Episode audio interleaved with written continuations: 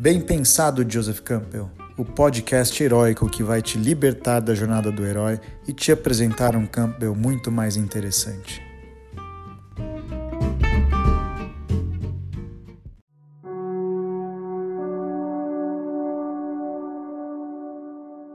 Em vários aspectos, nós perdemos exatamente aquilo que nos organizava, que é o que o Campbell fala, né?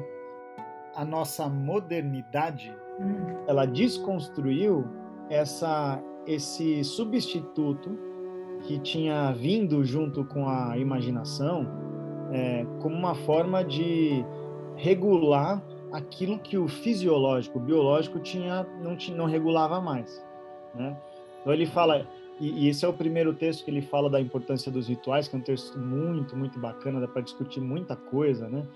Mas olha só como ele começa algumas ideias que começam o texto. Né? A função do ritual é dar forma à vida humana, não de maneira superficial, mas em profundidade.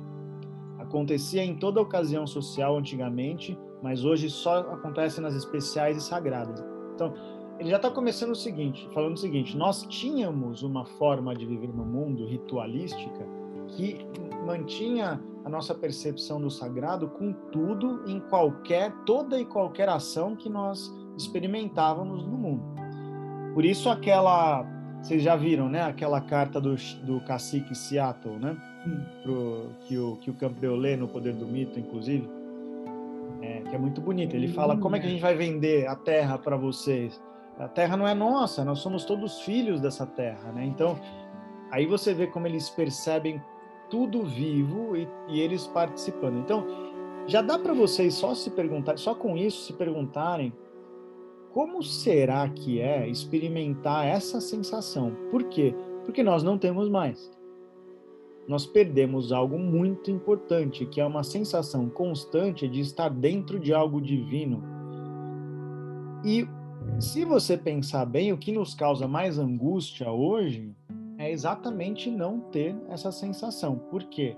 Porque com ela nós perdemos a sensação de algum sentido na vida, com a falta dela, né? Com a falta dela, nós é, perder, temos medo da morte porque ela vira alguma coisa que vem e, e nos tira sem nenhuma é, sem nenhuma razão e sem nenhuma sem nada para depois, né? Quer dizer, se imagina que se você não tem uma, um pensamento espiritual e religioso, que não acontece, a gente sempre acha algum, né? Mas pensando assim nessa possibilidade crua que a gente perdeu e a gente não está nem se virando individualmente. Você fica numa, numa sensação igual daquele filme Gravidade com a Sandra Bullock. Não sei se vocês viram, mas se vocês não viram, eu recomendo, porque é um filme que, inclusive, bem sutilmente, ela trata dessas questões, né? Como nós perdemos a estrutura e estamos jogados no espaço meio que rodando.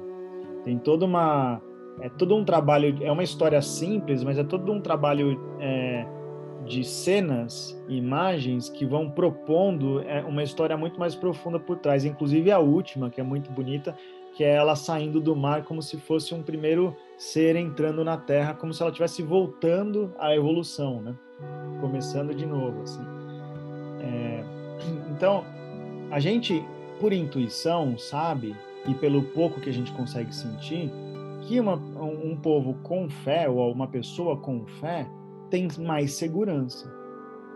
Independente da fé dela, se ela tiver realmente uma fé é, que a estrutura, e aí a gente está falando de uma.